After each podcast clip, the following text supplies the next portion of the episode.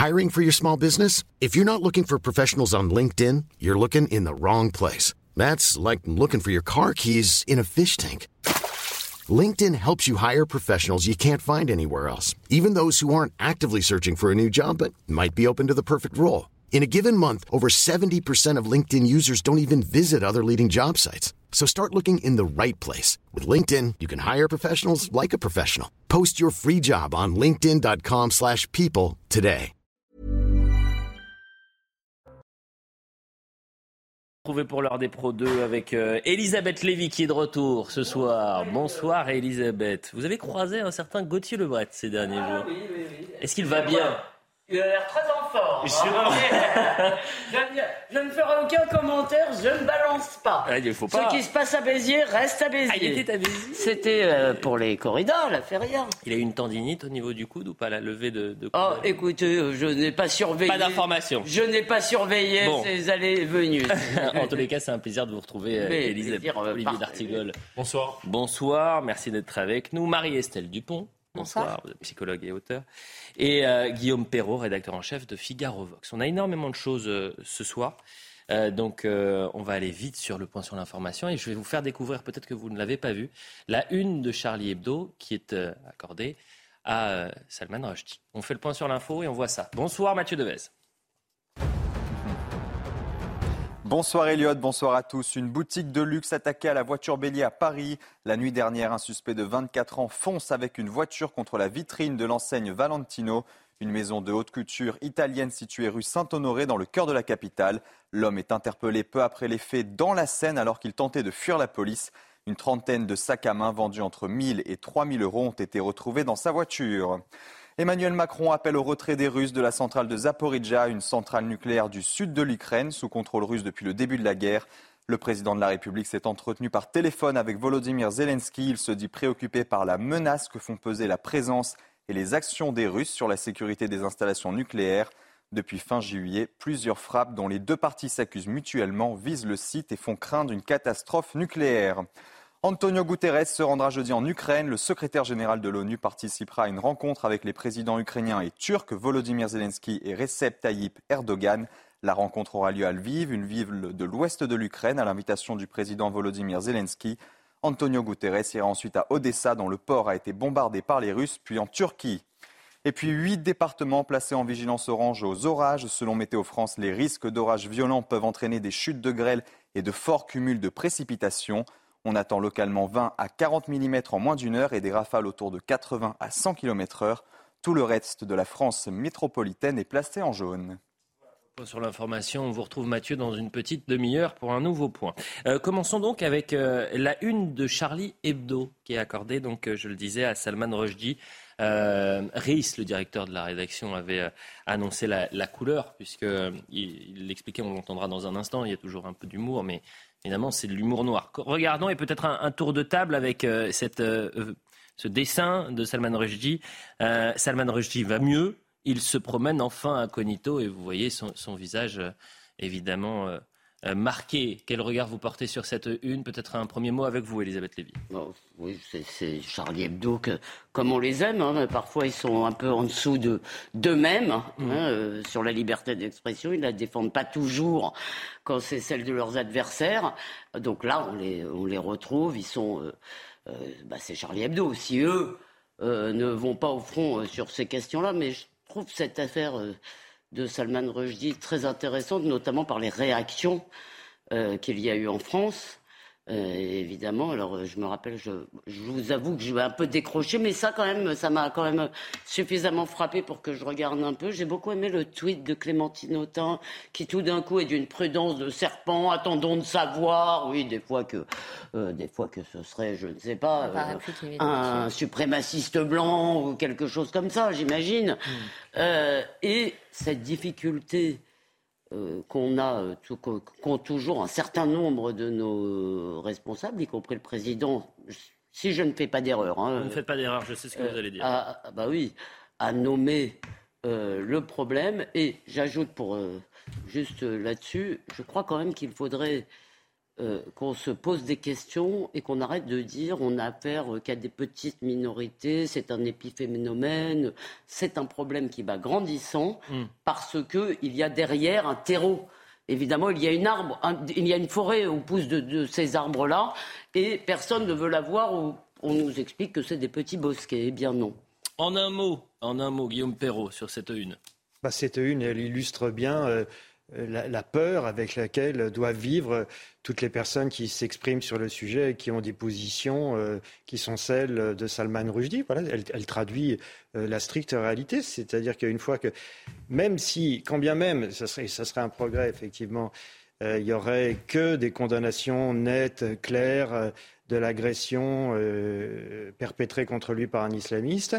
Bah, il n'en reste pas moins que Rushdie vit dans la peur depuis des décennies. 33 mmh, ans. 33 ans. Et, que la fatwa lancée contre lui, elle est toujours euh, en vigueur. Elle n'a pas été euh, abrogée par le, mmh. régime iranien. Je crois même qu'il y avait une prime. Euh, de 3 millions 200 000 voilà, dollars, pardonnez-moi. Ce qui n'est pas rien. une prime qui avait été fixée d'emblée à l'époque, en 89, par l'ayatollah Khomeini et ses proches. Donc euh, c'est assez terrorisant de voir que nous en sommes, nous en sommes euh, à, discuter de, comment dire, euh, est-ce qu'il avait bien fait de dire ça, de faire ça, est-ce que vraiment c'était hmm. opportun, c'était judicieux, et on oublie le fait majeur qui est la peur avec, laquelle, avec laquelle doit vivre toute personne qui s'exprime sur le sujet, hmm. et comment dirais-je, cette peur, elle a évidemment un effet profondément inhibiteur sur chacun d'entre nous. On retrouve euh, l'esprit euh, Charlie avec la une. Il y a des liens très forts entre Salman Rushdie, qui lui aussi manie l'humour avec infiniment de talent, et l'équipe de, Charlie. Il y, a des, relations très fortes. Euh, c'est l'occasion de penser à tous les intellectuels, dessinateurs, caricaturistes qui vivent sous protection policière du fait de la menace islamiste. Et c'est aussi, vous l'avez dit, la nécessité de rappeler, et Salman Rushdie l'exprime très bien, quand une personne commence à me dire euh, on peut tout dire, tout faire, avoir le droit au blasphème, à la libre pensée, à la libre expression. Hmm. Et il disait quand quelqu'un commence à dire mais, mais il faut faire attention à ça, je m'arrête d'écouter. Hmm. Donc il n'y a pas de mais, et c'est ce que rappelle à sa manière la une de Charlie. On poursuit le tour de table avec vous, Marie-Estelle Dupont. Euh, non, mais comme disait euh, Elisabeth Lévy, il faut arrêter de, parler de. Enfin, ce que tu entendais, c'était qu'on appelle ça un fait divers, alors qu'en fait, c'est en train de devenir un fait de société, de la même manière que Ophélie Meunier aujourd'hui a des problèmes, de la même manière que tout un tas d'événements nous rappellent que, euh, en mm. fait, il y a une omerta, qu'effectivement parler est interdit. Et Camus disait mal nommer les choses, c'est ajouter du malheur au monde. Donc, ce qui, ce qui questionne, c'est est-ce que les politiques sont dans un déni et ne nomment pas parce qu'ils ont peur, ou est-ce que finalement, on ne veut pas nommer parce qu'on se rend compte aussi qu'on paye aujourd'hui les conséquences, alors Salman Rushdie n'est pas en France, mais euh, en Occident en tout cas, euh, d'une politique où on a accepté un, on a accepté un multiculturalisme qui ne fonctionne pas. Là, je fais le parallèle avec d'autres événements dont on va parler ce soir. Euh, mais on est dans un paradigme et une anthropologie qui n'est pas la même que celle de ces gens-là, et donc ça ne peut pas fonctionner. Salman Rushdie ne vit pas en France, mais Riz vit en France, Philippe Val vit en France, Richard Malka vit en France. Tous ces gens vivent sous protection policière depuis des années. Mmh. Philippe Val ça doit être depuis euh, le procès des caricatures. Donc euh, ça commence à. et, vous, parliez, vous parliez des caricaturistes, mais il y a même simplement des journalistes qui vont regarder ce qui se passe euh, mm. dans certains quartiers et qui ne peuvent plus sortir de chez eux. Parce qu'ils ont Riss en a parlé ce matin. Il a dit on a, Riss en a parlé ce matin sur France Inter. il a dit on n'a jamais oublié les fanatiques. Écoutons-le et, je vous propose d'avancer parce que vraiment on a énormément de, choses et notamment sur cette thématique qui est liée. qui sont liées, pardonnez-moi, à, à, ce que vous étiez en train de dire, Elisabeth. Donc on écoute Riss et on avance nous, on n'a jamais oublié les fanatiques. Hein. Mmh. Depuis janvier 2015, on a toujours intégré le fait que ça pouvait recommencer. Donc, on n'a jamais baissé la garde et on a toujours été vigilant. Donc, euh, c'est vrai que quand on, enfin, on voit tout ce, qui, tout, ce que ces individus sont capables de faire, il faut l'intégrer. Et ce qui est d'ailleurs assez pénible, on est obligé d'entrer dans leur tête dans leur tête, euh, je dirais, stupide et abrutie pour euh, essayer d'anticiper ce qu'ils pourraient faire. Et hier, on en parlait déjà, après trois jours de mutisme, euh, l'Iran a, réagi, euh, se dédouanant de toute responsabilité, de tout lien avec euh, l'assaillant. En, revanche, les mots du porte-parole des affaires étrangères étaient très inquiétants et on voyait là tout le, danger de l'islam politique et de l'islamisme. C'est-à-dire qu'il condamnait, il accusait porté pour responsable. Envoyant la charge. Salman, bien sûr, envoyer la charge à Salman Rushdie et, ses soutiens. On, les, on, est, on réécoute très rapidement le porte-parole iranien, puisque la Maison-Blanche a répondu. D'abord, le porte-parole iranien. Nous démentons catégoriquement tout lien entre l'agresseur et l'Iran, et personne n'a le droit d'accuser la République islamique d'Iran. Dans cette attaque, seul Salman Rushdie et ses partisans mériteraient d'être blâmés et même condamnés. Et lors d'une conférence de presse, je le disais, à la Maison-Blanche, un journaliste pose la question au porte-parole en disant Est-ce que vous avez une réaction? Est-ce que vous avez quelque chose à dire après les mots du porte-parole iranien? Écoutez. C'est méprisable, c'est dégoûtant. Nous le condamnons. Uh, Dans sa déclaration d'hier, le secrétaire d'État, tout en notant que l'enquête est en cours, a souligné que Salman Rushdie est menacé depuis des décennies et que ce n'est un secret pour personne que le régime iranien est au cœur des menaces qui pèsent sur sa vie depuis des années. Nous avons entendu les responsables iraniens chercher à inciter à la violence au fil des années.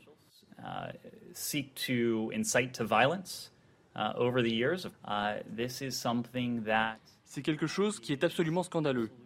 C'est méprisable et il est très clair que ce n'est pas quelque chose que nous pouvons tolérer. Uh, euh, des mots très forts hein, du porte-parole de, la maison. Oui, bon alors, Il faut les acter. entre les États-Unis et l'Iran, de toute façon, au point où ils en sont, je ne suis pas sûr que les mots vont changer euh, quelque chose. Euh, on peut se battre chez nous, quand même, parce que moi, je voudrais revenir sur ce qu'a dit Guillaume sur l'effet inhibiteur de la peur. Et je me rappelle qu'au moment du procès Charlie, j'avais proposé, j'avais essayé de proposer, y compris d'ailleurs au Figaro, à un certain nombre de gens, j'avais dit si tous les journaux, tous les Français publie le même jour des caricatures, tous les médias, si vous voulez, euh, je veux dire, on ne peut pas tuer tout le monde. Et le seul moyen, si vous voulez, en quelque sorte, de lutter contre la peur, c'est l'union. Pourquoi? Parce que, évidemment, si vous, si vous êtes trois journalistes à publier ces caricatures, vous mettez une cible dans le dos. Euh, si vous, vous êtes 5 000, 10 000 et que les Français les mettent sur leur réseau, c'est une toute autre affaire. Et c'est mm. ça, je crois, euh, qui nous manque. Et j'espère qu'on reviendra aussi sur les, les responsabilités politiques d'une partie de la gauche, d'une partie, il faut être vraiment clair. Et je salue euh, évidemment Olivier, qui ne. Mais là-dessus, je ne suis pas très étonné. Je le connais. Fabien Roussel, d'ailleurs, a on va y venir dans un instant. Donc je crois que euh, contre l'Iran, honnêtement, on ne peut pas faire grand-chose. On n'a déjà pas de relation. Vous avez raison sur, sur, les caricatures, mais rappelons-nous qu'à l'amorce de l'affaire Roujdi, au moment de la fatwa, si tu retrouves les réactions politiques dans notre pays, il y des la tiédeur.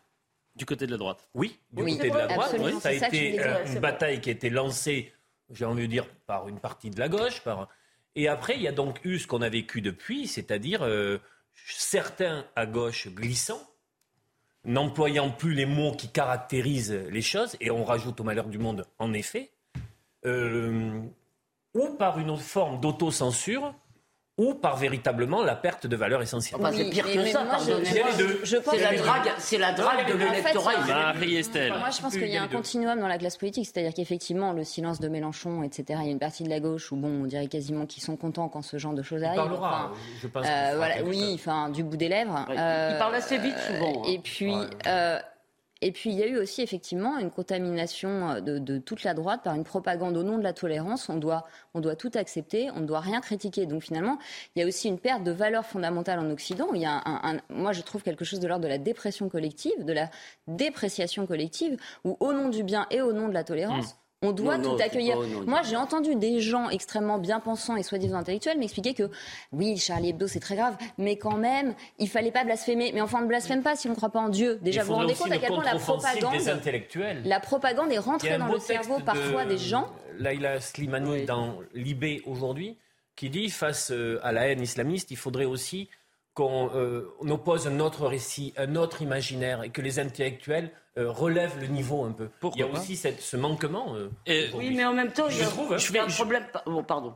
juste un mot, si vous permettez, sur la déclaration là, du, du Net Price. Voilà, le porte-parole du département d'État. C'est quand même significatif parce que au début de l'affaire en 89, les Britanniques, par exemple, qui étaient les alliés fidèles, et c'était Thatcher qui n'avait pas peur de la bagarre, mm. étaient extrêmement euh, prudents. Et il y a eu Thatcher n'est pas allé voir Rushdie et aucun ministre de son gouvernement ne lui a apporté son soutien. Oui, mais les choses avancent. En 2007, par exemple, il est décoré. Oui, bah oui mais entre, entre temps, il y a ah eu, bah, le, World Trade, ans. Et, le World Trade Center. mais vous avez entièrement raison. Beaucoup changé, vous avez entièrement a beaucoup changé l'ambiance. Entièrement raison. quand même des, des, évolutions positives. Je veux vous faire réagir.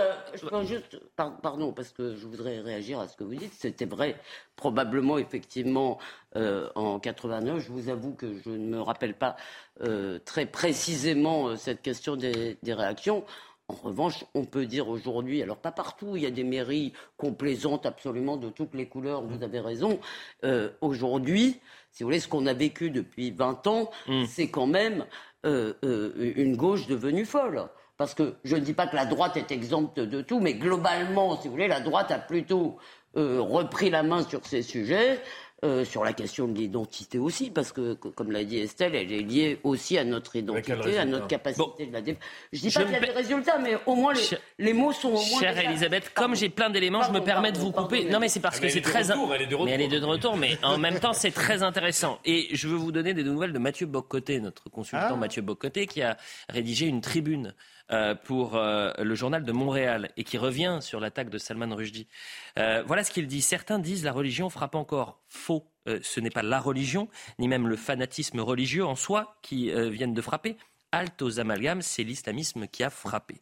Comment combattre l'ennemi si on refuse de le nommer? Hélas, qui ose le nommer risque de se voir coller une étiquette qui le transformera aussi en cible? On l'accusera d'islamophobie Salman Rushdie l'avait bien noté. L'islamisme réclame le droit d'exercer la peine de mort contre ceux euh, qui l'accusent de, blasphème. Et au tout début de sa, tribune, il explique qu'il avait pensé à Salman Rushdie il y a de cela euh, une semaine. Elisabeth Lévy. Ben moi, je ne suis pas complètement d'accord. Et c'est pour ça que je vous ai présenté ça, parce que je savais qu'il allait y avoir des désaccords. Je suis complètement d'accord avec euh, cette idée que ce n'est pas la religion. D'abord, ce n'est pas la religion en général, c'est une religion. Et cette idée rassurante, si vous voulez, qu'il y aurait une frontière très nette, si vous voulez, entre d'un côté des islamistes et de l'autre côté euh, euh, les musulmans me paraît malheureusement fausse. Et d'ailleurs, je vais vous dire, il y a des gens qui l'ont fort bien compris. Euh, Jean-Luc Mélenchon, il drague pas l'électorat islamiste, il drague l'électorat musulman. Je ne dis pas qu'il n'y a pas, attention, il y a des millions de musulmans tout à fait pacifiques que malheureusement on n'entend pas euh, euh, beaucoup, mais tout de même qui trouvent que les caricatures c'est pas bien, qui trouvent. mais vous en avez qui en souffrent justement de cet islam radical. On est islamophobe quand on critique l'islam. Ils sont victimes de cet islam radical. Excusez-moi, cet mm. islamisme, il vient de l'intérieur de l'islam. Il n'est pas extérieur à l'islam. Non. Et il est temps que, l'islam est en train de s'islamiser dans le monde entier. Il est temps que les responsables musulmans et les musulmans laïcs et les musulmans laïcs en prennent conscience et se bagarrent avec Olivier Attendez. que vous êtes, même si elle, est, elle a pris quelques jours de vacances, ce qui était bien normal. Et très en forme. Oui, elle est en forme, ça nous le savions. Euh, un contrôle antidoping. Hein, euh, c'est très bien qu'il y a, on l'a vu sur l'affaire de l'imam, on, on, le voit bien évidemment sur euh, Salman Rushdie, qu'il y a une écrasante majorité de citoyens français de confession musulmane qui sont horrifiés par cette actualité. Une écrasante majorité euh, de personnes qui croient, qui pratiquent cette religion, qui ne sont en rien assimilables à l'islamisme. C'est décisif. Pourquoi de rappeler, toutes les études nous disent qu'il y a 50% des jeunes qui sont islamisés alors parce que tout simplement, parce que tout simplement, si jamais vous prenez ce toboggan, vous faites un cadeau ultime mais est-ce que tu peux me répondre Ils veulent gagner cette bataille. Ils veulent gagner cette bataille. Mais Olivier, réponds-moi sur un point. Comment tu expliques que toutes les études les, toutes les enquêtes faites par l'Institut Montaigne, faites par le CNRS, comment tu À la question, est-ce que l'islam est au-dessus des lois Non, non, non, c'est pas seulement ça, pardon, je finis. Toutes ces études montrent une imprégnation, ce que euh, Gilles Kepel appelle. Euh, Gilles Kepel parle de djihadisme d'atmosphère. Hmm. Moi, je dis qu'il y a aussi, parce que le djihadisme, c'est la violence. Et sur la violence, vous avez raison, l'écrasante majorité des musulmans la condamne. Euh, en revanche, sur ce que euh, je crois qu'il y a un islamisme d'atmosphère, c'est-à-dire un univers mental qui n'est pas tout à fait euh, celui de la France, dans lequel la jeunesse, une moitié de la jeunesse musulmane, ceux qui insultent Mila, tu ne dirais pas que ce sont des islamistes. C'est des gamins comme tout le monde euh, qui vont au lycée. Qu'est-ce qu'ils font? Ils insultent Mila parce qu'ils ne sont pas contents de la façon dont elle a parlé de leur prophète. Eh bien, apprendre, si vous voulez. Moi, je pense que l'islamisme, ça commence le jour où tu considères qu'on n'a pas le droit de critiquer ta religion. Il faut mener la bataille sur ça, bien sûr. Non, mais je pense que ce que, ce que souligne Elisabeth, c'est que l'islam politique a pris le pas sur l'islam religieux déjà depuis les années 60. Je veux dire, à l'époque, le président égyptien, il se moquait des frères musulmans qu'il trouvait trop rigoureux. Et aujourd'hui, on n'est plus là-dedans. Il y a un phénomène intriqué, effectivement, de la radicalisation de ces jeunes et de l'hyperviolence de notre société. C'est-à-dire que de plus en plus de jeunes ayant un vide sidéral intérieur mm. se précipitent à la faveur aussi de bah, euh, ces phénomènes migratoires totalement incontrôlés, vers des fanatismes. Et effectivement, l'islam radical est un fanatisme merveilleux pour quelqu'un qui a un vide narcissique, parce que ça vient le remplir de certitudes. Il faut que la République fasse un récit supérieur. Parce que ça, c'est intéressant. et je partage la vie de Guillaume. Il y a une bataille de récits et hein. d'imaginaire. Les islamistes, quand ils, quand ils recrutent, ils recrutent souvent en disant on va faire de vous quelqu'un. C'est-à-dire, on va vous, vous permettre de je crois qu'il ne faut pas se payer de mots. Non, mais, mais pas de mots. La, charia est au-dessus des lois de la République pour eux. Donc, de toute façon, à un moment donné, nos paradigmes, ils peuvent pas cohabiter. Ce que je veux simplement vous dire, c'est que, par exemple, l'élu local que je suis euh, vit depuis des années dans une ville où les citoyens français de confession musulmane apportent énormément, vivent leur religion en paix totale avec la République et avec la cité, sans que cela ne pose aucun problème. Et quand ils voient cette actualité, c'est les premiers d'ailleurs à être ô combien touchés et euh, bouleversés par ce qui se passe. D'accord, sauf qu'effectivement, c'est recouvert par le, phénomène que décrit Elisabeth, que des gamins de 14 ans. Peut-être que ce qui est terrible, c'est que c'est une majorité malheureusement silencieuse ou trop silencieuse. Et que, Mais je ne crois bah pas que ce soit une majorité écrasante. Bah, attendez, alors, oui. Guillaume Perrault. Guillaume Perrault. Sur la question des caricatures, qu'elle donc distingue de, de. Oui. Sur la question des caricatures. Bah, c'est le blasphème. Il, ne faut pas. Oui, le blasphème. Il faut pas. On ne peut pas éluder le fait que vous avez des, musulmans vivant en France, français ou non, parfaitement honorables et respectables, et qui, qui répudient la violence, et qui sont quand même très choqués par ce qu'ils estiment être de la vulgarité gratuite avec les unes de Charlie Hebdo. On ne peut pas se contenter de les engueuler, ces gens-là. Mmh. Il faut, il faut essayer d'expliquer que la liberté d'expression en Occident et la liberté de penser, c'est aussi faire l'épreuve de ce qu'on n'a pas envie d'entendre. Vous pouvez être choqué par des unes de Charlie Hebdo, pardonnez-moi. Vous pouvez être choqué par des unes de Charlie Hebdo. Nous, les premiers, on a pu être choqués par, par... la souffrance de la liberté. Bah, vous pouvez être choqué. Oui, mais, vous avez le droit, tant mieux bah, d'ailleurs, euh, d'être choqué, de débattre. non, mais vous avez... il, faut, il faut aussi rappeler précisément que la liberté d'expression protège celui qui parle, pas celui qui écoute. Hmm. Or, il y a un glissement. Il y a un, ce moment, il y a un glissement euh, ah dans, dans, notre époque qui consiste à dire euh, euh, j'ai le droit de ne pas me sentir offensé. Donc je ne pensais pas qu'on allait parler autant de, Salman Rushdie. mais comme vous êtes de retour, je, voulais. Bon, vous parliez de la gauche. Vous parliez de la gauche. Et on va essayer de voir. Vous parliez de la gauche, pardonnez-moi, mais vous parliez de la gauche et de la difficulté qu'ont certains responsables de gauche à avoir le même diagnostic et condamner de la même manière, de la même force, de la même vigueur cette attaque contre Salman Rushdie. Donc on a pris plusieurs tweets. Par exemple, celui de Fabien Roussel, euh, qui est limpide. Euh, Salman Rushdie poignardé par la haine islamiste, toutes nos pensées à lui et ses proches. Tweet de Mathilde Panot. Euh, mes pensées et vœux de rétablissement à Salman Rushdie visés par une attaque ignoble. L'obscurantisme religieux n'aura pas raison de la création littéraire et du génie humain. Euh, tweet de Sandrine Rousseau. tous mes espoirs. L'obscurantisme religieux. Bah oui, c'est pour ça que je vous. Non mais c'est pour ça que je, j'égrène les tweets. Tous mes espoirs vont euh, au fait qu'il s'en sorte. Cet acte est odieux. La foi toi jamais retirée depuis plus de 20 ans est une méthode abjecte portée par un obscurantisme religieux à combattre quoi qu'il arrive. bon et effectivement et on, on attend la, réaction de Jean-Luc Mélenchon, mais il n'y a pas que lui. Certains de ses, plus fidèles n'ont pas encore réagi. Au procès de Charlie Hebdo, au procès, enfin au procès, pardon, au procès euh, des assassins de Charlie Hebdo, qui d'ailleurs n'étaient pas dans le box, évidemment, les assassins euh, directs, euh, il a été beaucoup question de cette gauche. Et Rhys, je me rappelle, Rhys a fait un témoignage qui a été absolument bouleversant, mais implacable. Et je me rappelle particulièrement qu'il a ciblé deux personnes de gauche. Edoui Plenel, qu'il considère un peu comme vraiment un des, disons, pas des responsables dans le sens, c'est pas lui qui tenait les armes, mais un des excusistes en chef, et Jean-Luc Mélenchon. Je ne sais pas ce qui s'est passé avec Jean-Luc Mélenchon, qui était autrefois un laïc. J'ai beaucoup de mal à croire que ce soit que de l'intérêt électoral. Je pense que quelqu'un lui a retourné la tête en lui expliquant que les musulmans, c'était les nouveaux damnés de la terre et qu'il y a cru.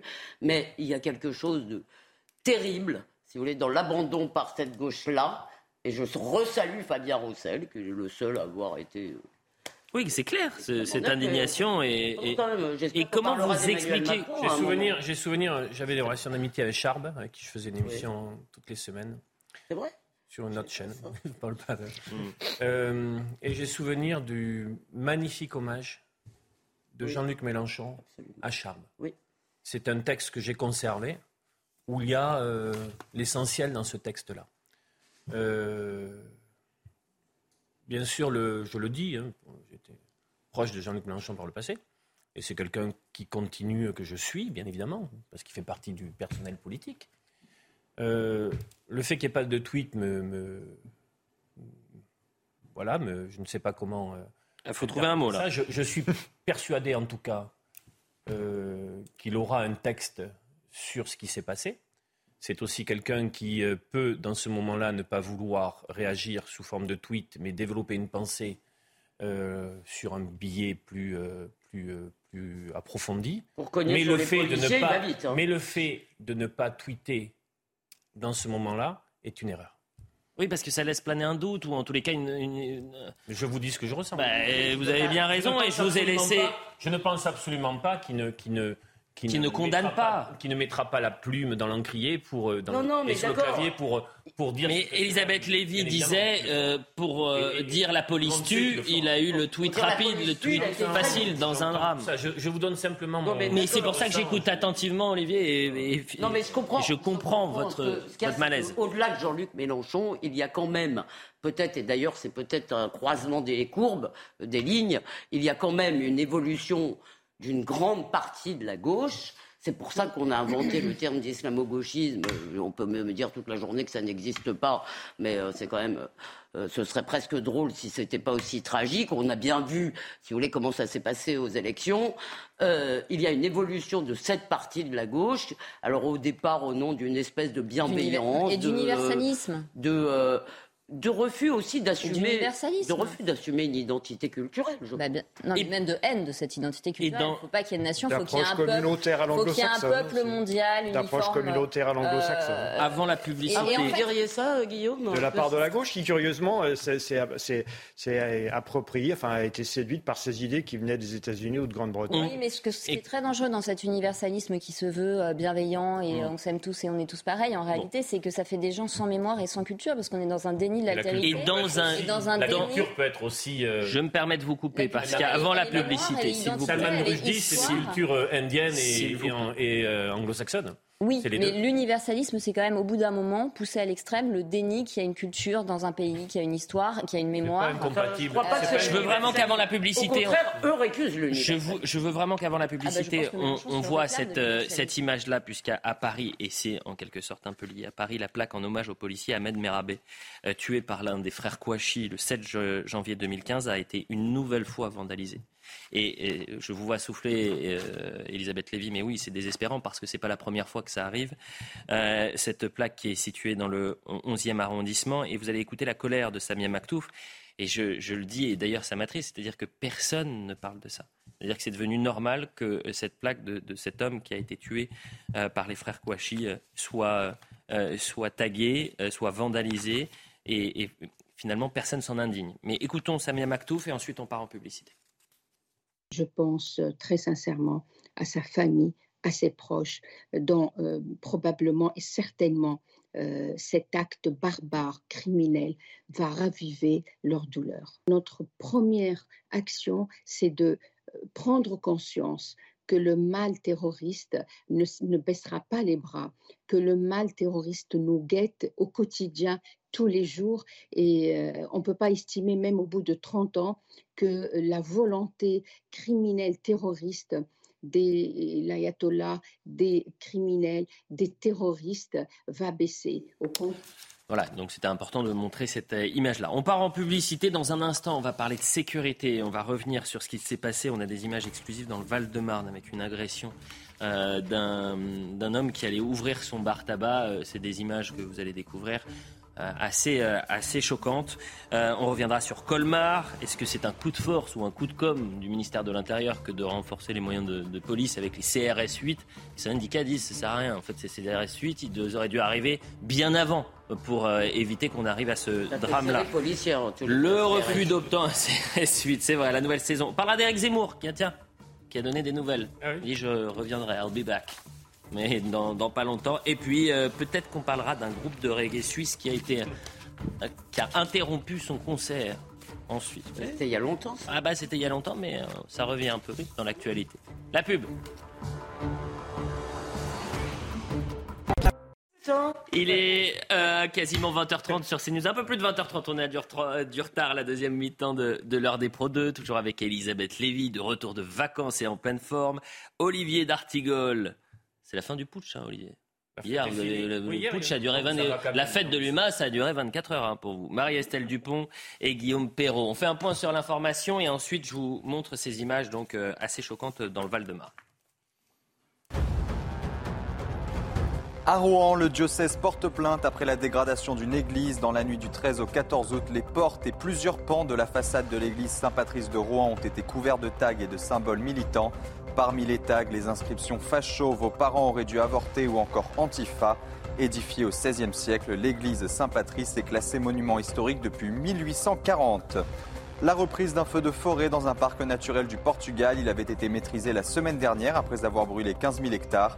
L'incendie évolue désormais sur trois fronts majeurs et a fait 19 blessés légers et 3 graves. 45 personnes ont dû être évacuées de manière préventive. Une explosion de munitions dans une base russe en Crimée, une centrale électrique, une ligne à haute tension, une voie ferrée et plusieurs maisons ont été endommagées.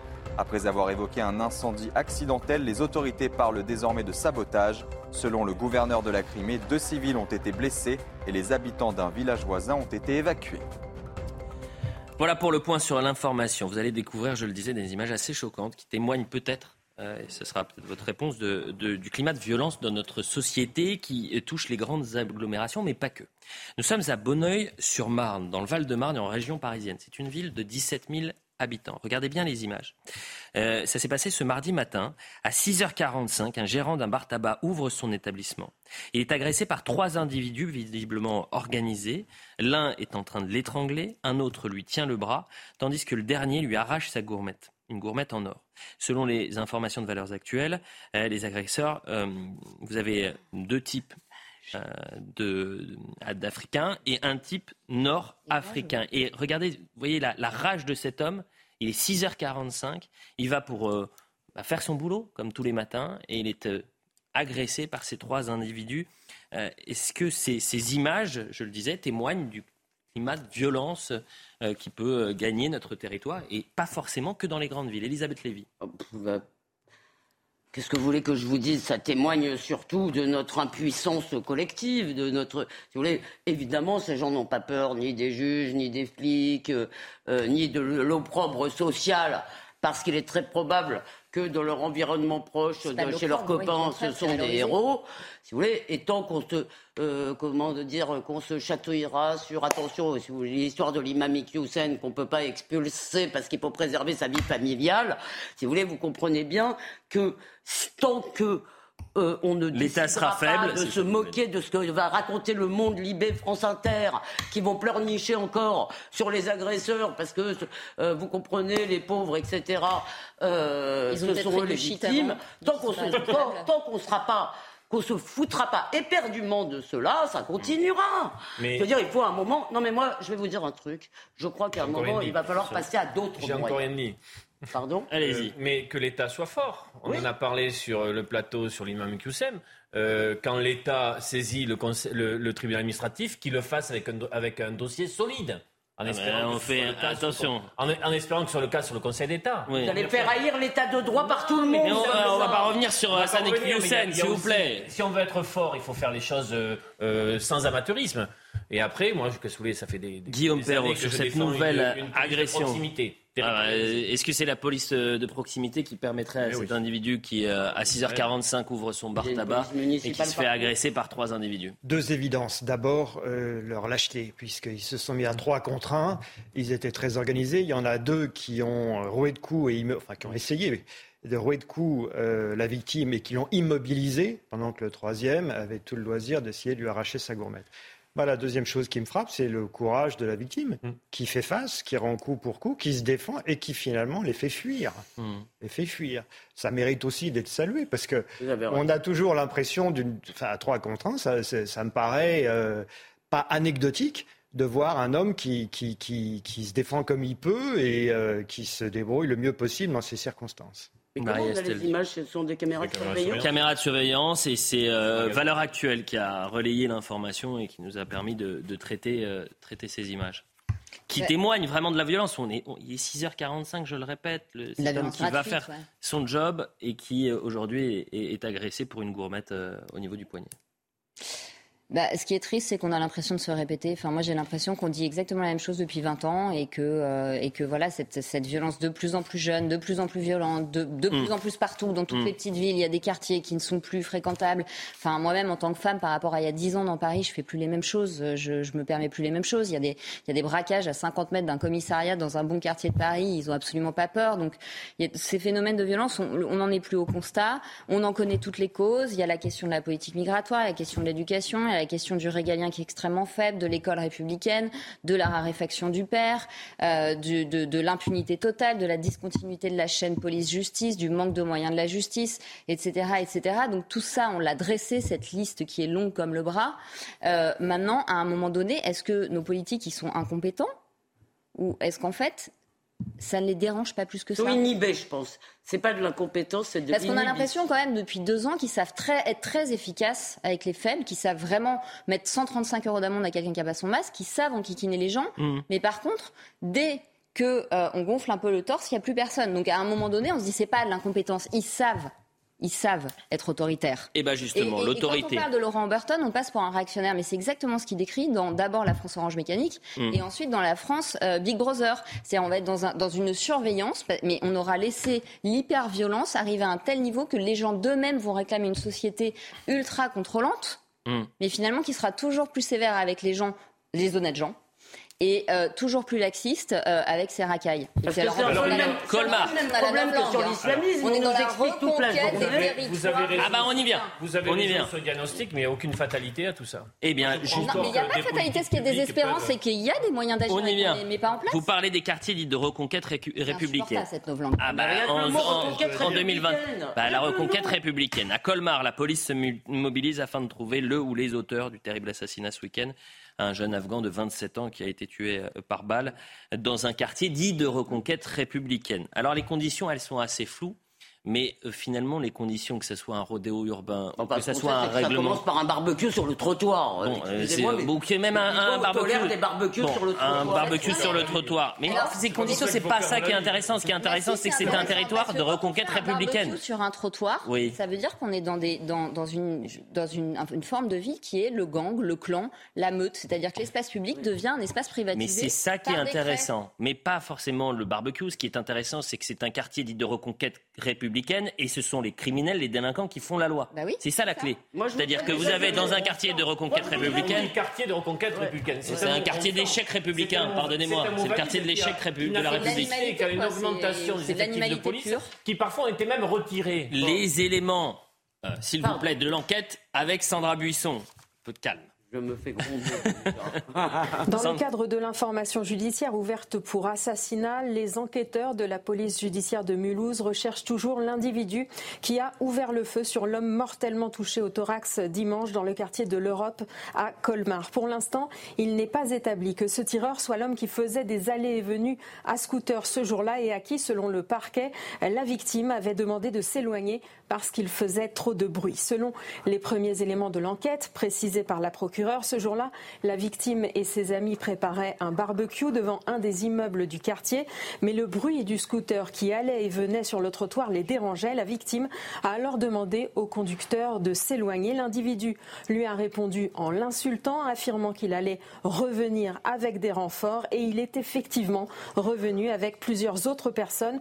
Une rixe a éclaté entre les deux groupes et quand il commençait à se disperser, un coup de feu a été tiré en direction de la victime. L'information euh, judiciaire ouverte donc pour assassinat, c'est-à-dire meurtre avec préméditation, doit maintenant permettre de déterminer si la victime a été touchée par un ou deux tirs d'armes à feu, d'interpeller le tireur et de voir quel a été le rôle des personnes qui l'accompagnaient. Quant aux circonstances précises qui ont précédé euh, l'assassinat, le scooteriste roulait sur le trottoir de manière répétée. Donc si l'enquête établit qu'il y avait aussi des piétons à ce moment-là sur le trottoir et qu'il y a eu mise en danger euh, de la vie d'autrui, eh bien cela pourra être qualifié de rodéo urbain.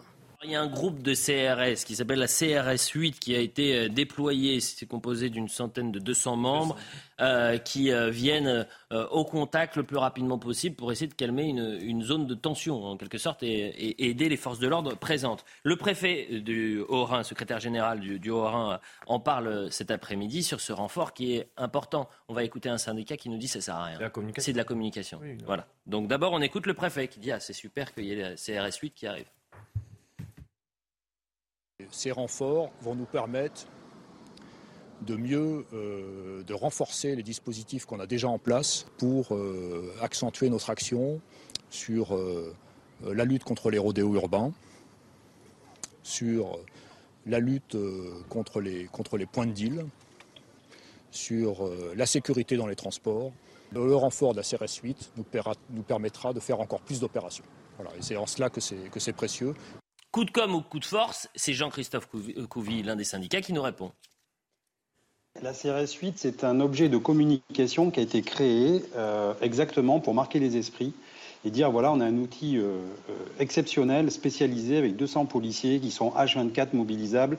Ils, sont, ils ont été créés pour, pour être utilisés en maintien de l'ordre de haute intensité. Et systématiquement, on les envoie après la bataille. Donc quand ils arrivent, comme là par exemple, ils arrivent à Colmar, euh, c'est pas aujourd'hui qu'ils doivent arriver. C'était hier, vous voyez, ou, avant-hier, quand vraiment on sentait que ça allait, euh, ça allait euh, vraiment, il y avait une intensité et, des émeutes urbaines. Guillaume Perrault. Bah, ça, veut dire quoi? Ça veut dire que ça sert à rien, que c'est un coup de com'? Mais surtout, ce qui me frappe, c'est que dans les propos de ce syndicaliste, c'est qu'il suggère qu'il y avait des indices que ça allait dégénérer. Et que donc ces indices auraient été euh, négligés. L'indice majeur, c'est que c'est un quartier de reconquête républicaine. donc c'est une zone de non-droit. Oui, mais c'est pas seulement ce qu'il dit. Il, dit que visiblement, depuis 48 heures, euh, ah on, sentait que ça allait chauffer. Pas eu information. Et, non, mais non, c'est ce qui, c'est ce en tout cas, moi, c'est ce que je comprends de, de ces, hum. de ces déclarations. Et puis pour ce qui est de, de, de l'intérêt euh, du déploiement de CRS dans cette zone, sauf à imaginer que tout le quartier va s'embraser, on n'en voit pas effectivement euh, l'utilité. Olivier D'Artigol, vous voulez pas réagir? Non, c'est une, c'est une opération de communication de l'été euh, d'Armanin. Euh, il, il, a déjà fait des étés assez chargés médiatiquement. D'ailleurs, ce, concept date de Nicolas Sarkozy à Beauvau. Il ah bah, pas lui qui n'a rien inventé non plus. Non, ce que je dis, il y a beaucoup de communication. Il y a beaucoup de communication, mais... Elle a été créée en juillet 2021. Oui, euh, donc euh, sur les quartiers euh, de reconquête républicaine, c'était des effectifs en plus, mais qui parfois sont retirés. J'ai deux ou trois maires qui m'ont expliqué ça. Là, bien sûr, cette unité, ça va être assez spectaculaire, mais en fait, ça va te servir à rien. Et ça ne remplacera jamais des moyens pour l'éducation, des moyens pour la santé, des moyens en termes de services publics, des moyens pour la police, mais... mais... territorialisée. Parce que moi, je, je, je prends chaque fois l'ensemble aussi des, des, politiques publiques. Euh, des moyens pour la police d'intervention, mais... mais, territorialisés. Des pas simplement, pardon. Non, mais des moyens pour l'éducation, pour a des laissez parler un peu tout le monde. Juste. Des moyens pour la police, des moyens pour la justice. Les moyens d'éducation, il en manque beaucoup. Non, mais bien sûr que l'éducation nationale est très pauvre. Mais ce que je veux dire, c'est qu'il ne faut pas non plus. On n'est pas au pays des bisounours. Il y a des jeunes, c'est pas parce qu'on n'a pas donné assez de moyens à l'éducation qu'ils font ce qu'ils font. Non, je parlais de la reconquête républicaine. Interne, je dis que derrière ce concept de reconquête républicaine, j'aimerais. Oui, mais on ne va pas les récupérer avec des éducateurs spécialisés. On en est. Il faut ah, comprendre qu'en amont, il faut comprendre qu'en amont, à l'intérieur des familles, il peut y avoir parfois un modèle de violence. Donc on ne peut pas en permanence dire l'éducation nationale, il faut qu'il Vous savez, mon cher, non, les, des- des enseignants, ils enseignent Ouais, en il y a des déserts- il y a des Donc quand déserts vous êtes dans une famille où vous avez un modèle de violence, où Mais il y a de rapport entre les Je deux je dis simplement que la reconquête républicaine doit agir sur l'ensemble des politiques publiques. Mais vous avez dit que c'était du flanc la reconquête républicaine il y a 5 Oui, minutes. justement. Bon, bah Parce qu'elle alors. n'a pas été menée. Bon, Elisabeth On Lévy. manque de tout. On manque de tout. Elisabeth Lévy. On manque de tout, Elisabeth. Olivier, peut-être, mais moi, je suis désolé, euh, tu le sais peut-être, j'ai soutenu Jean-Pierre Chevènement il y a déjà de quelques, il y a 20 ans. oh là. Horreur. Euh, et j'ai toujours beaucoup d'affection euh, euh, pour lui, mais à l'époque, je pense que je jalonnais un peu aussi le catéchisme républicain en croyant que le mot république allait tout résoudre. C'est magique. Et je vous l'avoue, j'ai un peu déchanté sur le sujet parce qu'il y a encore une fois. Si vous voulez, je crois que si on ne veut pas voir la dimension culturelle de ce qui Ah se passe, la dimension anthropologique, et je voudrais Voilà. vous dire un mot. Je voudrais vous inviter à relire le début des lettres persanes. Parce que au début des lettres persanes, Ouzbek arrive à Paris. Et par quoi est étonné Ouzbek? Ouzbek vient d'un pays, effectivement, où ce qui marche, c'est la loi du clan, la loi du sang, des liens de sang. D'accord? La loi de- des groupes euh, ethniques, mais euh, euh, vraiment entre lesquels il y a des liens de parenté. D'accord? Et il est étonné, il se dit, mais ils sont très bizarres, ces Français, ils ont des liens d'amitié, ou d'affaires, ou d'intérêt, ou de ceci, cela, avec des gens avec qui ils n'ont aucun rapport de famille. Eh bien, à quoi a-t-on affaire aussi là On a affaire à des cultures claniques. T'es de mon clan, t'es pas de mon clan, ici c'est Voilà. chez moi, c'est mon territoire, C'est mon territoire. et je vais le contrôler. Donc, excusez-moi, je, je crois que la République peut beaucoup pour les individus. Mais la République, elle peut pas faire grand-chose pour transformer des groupes. et. Elle peut pas, elle peut pas transformer Elle doit- des groupes, pardon. Olivier, juste essaye d'entendre. Essaye d'entendre ce que c'est je- d'ailleurs ça la République. Essaye d'entendre ce que je te dis. C'est pas ça que je dis, bon sang. Je veux dire, ça. tu me coupes la parole et tu t'entends, tu comprends Ah, pas ce que je dis. Et je te dis que la République, elle n'intègre pas des communautés. Elle va pas intégrer des- la communauté algérienne, la communauté marocaine. Elle intègre des Marocains, des Algériens. Et la machine à fabriquer des Français, elle marche avec des individus. Or, nous avons laissé se recréer en France des clans si vous voulez, des territoires euh, avec les territoires qui vont avec, d'accord? Et ça, c'est pas la République euh, qui va y changer. Je crois quand même qu'il y a une dimension, si vous voulez, si on veut peut-être faire cette reconquête que tu appelles de tes voeux et nous tous, déjà, il faut arrêter les flux. Parce que plus tu fais venir de gens qui ne sont pas dans cette anthropologie-là et sûr. qui vont augmenter évidemment la force des communautés, comme on les appelle, moins tu pourras intégrer des individus. Je dis qu'aujourd'hui, C'est il y a une faillite Oui. de l'intégration. Là, ça devient long, par contre, Comment Elisabeth. Là, ça devient un peu, revenir ça devient un peu long. Tu devrais revenir aux sources.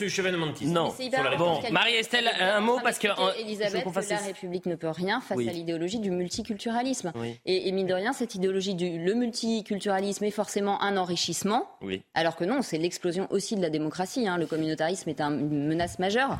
Et Elle est, elle est là dans l'idéologie et dans les influences de certains de nos leaders politiques. Personne parle de Calergie, mais Calergie, c'était, c'est celui qui a parlé du, de- de- du, du- du- qui a parlé en fait de, du multiculturalisme comme euh, la voie vers un peuple, euh, un gouvernement mondial, vers Mm. un peuple euh, uniformisé, et qui était Calergie en 1922. Il, il- il est en fait l'ancêtre de l'Union européenne telle qu'on la connaît. Il dit s'il y a des États-Unis d'Europe plein de multiculturalisme, on arrivera à avoir euh, un universalisme total. Et c'est ça qui est en train de tuer la République, en fait. je la pense pas du tout qu'il avait à l'esprit une situation ah bah comme, non, il avait peut-être pas que, mesuré. Ah bah bien celle sûr. que la France Sauf connaît que- aujourd'hui quand sauf il a que dit ça. l'idéologie du multiculturalisme, Elisabeth, moi je trouve a complètement raison.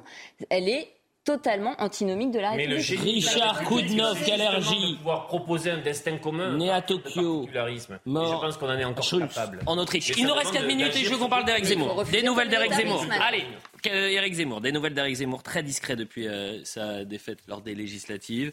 Le président Reconquête a adressé un, un message assez euh, militant. Pourquoi vous souriez, Olivier J'ai vu- le message. Bah oui, il est souriant, il est en forme. Plus de 50 000 réponses à la consultation parce qu'il a lancé une grande consultation euh, euh, sur, les, sur son site et, et a adressé à ses militants.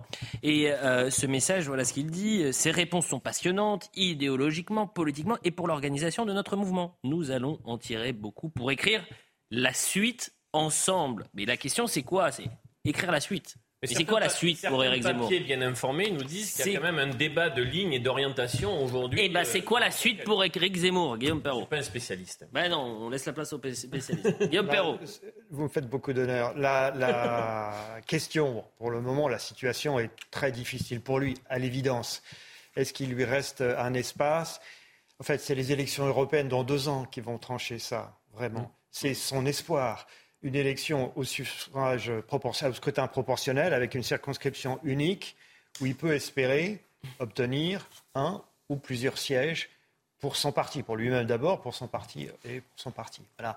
Donc, il a deux ans devant lui d'espoir. Et si jamais, selon, selon la tournure des événements, et si jamais les européennes étaient une nouvelle défaite pour lui, alors là, ça, la suite serait, me paraîtrait problématique. Elisabeth D'abord, je crois que quand on se lance en politique, si on arrête au premier échec, c'est pas la peine de faire de la politique. Bien sûr. Il faut quand même être capable de surmonter de un échec. Voilà, ça c'est la première chose. La deuxième chose, la deuxième chose, euh, c'est que euh, euh, malheureusement, je dois le dire pour notre pays, une partie assez importante des diagnostics d'Éric Zemmour se révèle assez juste jour après jour. Et je dis malheureusement parce que effectivement, ça n'est pas d'excellentes nouvelles pour la France. Donc je pense aussi que beaucoup de gens ont eu peur peut-être de ses solutions, de sa brutalité, de tout ce que bon, on a déjà beaucoup parlé, donc je ne reviens pas, mais que malgré tout, il y a un espace aussi pour son discours. Voilà, je pense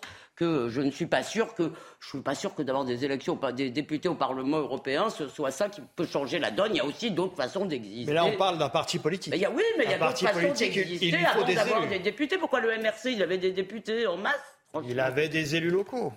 La suite, c'est quoi? Pour Eric Zemmour, Marie-Estelle Dupont Ah non, moi je ne veux pas m'exprimer sur le sujet. Ah bon Non, parce que là vraiment, j'ai pas du tout suivi cette actualité. Donc ah je me sens bah, pas il y a en effet l'échéance de 2024 et des européennes. Il y a vraiment un débat interne d'orientation et de ligne euh, qui va être intéressant à suivre.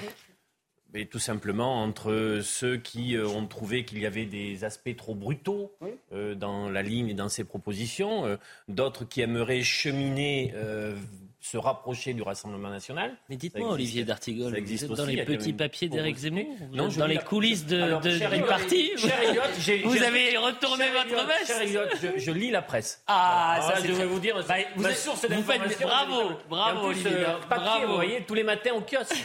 Ah oui, je l'ai déjà je vu, Bravo, ça c'est Bravo. bien. Ça, c'est Non. je salue. Ah, bon, je, je prends mes. Eh ben, écoutez, D'Artigol je prends ma presse tous les jours. vous voyez bien, c'est la gauche à l'ancienne. Ah. Il, il commence sa revue de presse par le Figaro et il a raison.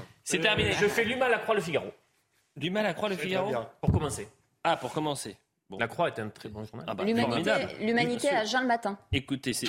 Oui, lisez, Oh. lisez, lisez euh, l'édito de l'UMA ce matin sur Salman Rushdie. C'est l'éditorialiste met la plume dans la plaie. Eh Vraiment. ben, écoutez, c'est-à-dire. C'est très Et intéressant. Journal de saluons- Jaurès, hein. Saluons euh, l'UMA et saluons euh, les communistes de sauver un peu la gauche de cette débâcle, franchement. Vous avez bien, mais vous, vous saluez, vous pouvez saluer qui vous voulez. Nous, on va saluer ceux qui ont préparé l'émission. quand même. Ah oui, on pourrait le faire. sûr, Merci. bien sûr. On va saluer Antoine Garchette qui était à la réalisation, Harry Jepson et Philippe Osson. Alice à la vision, Loubna Daoudi, Naomi et Justine Cerquera pour la préparation de, de l'émission. C'était un plaisir de vous avoir ce soir. Elisabeth Elisabeth, Lévy, vous aimez le plateau. Elisabeth? Mais oui, oui. Bah évidemment, oui. Les locaux sont somptueux, le plateau est magnifique, vous êtes La en pleine régie. forme. Olivier D'Artigol et de Et je vois que tout le monde a, Il y a plein de choses qui tout changent. le monde a moment. travaillé pour être euh, à pied d'œuvre en un week-end. Je, je dois ouais. dire, je suis impressionné par cet effort. On a des machines à Canal+. Qu'est-ce que vous Eh oui.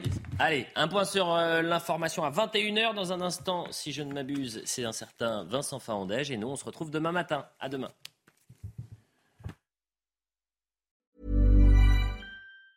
Hey, it's Danny Pellegrino from Everything Iconic.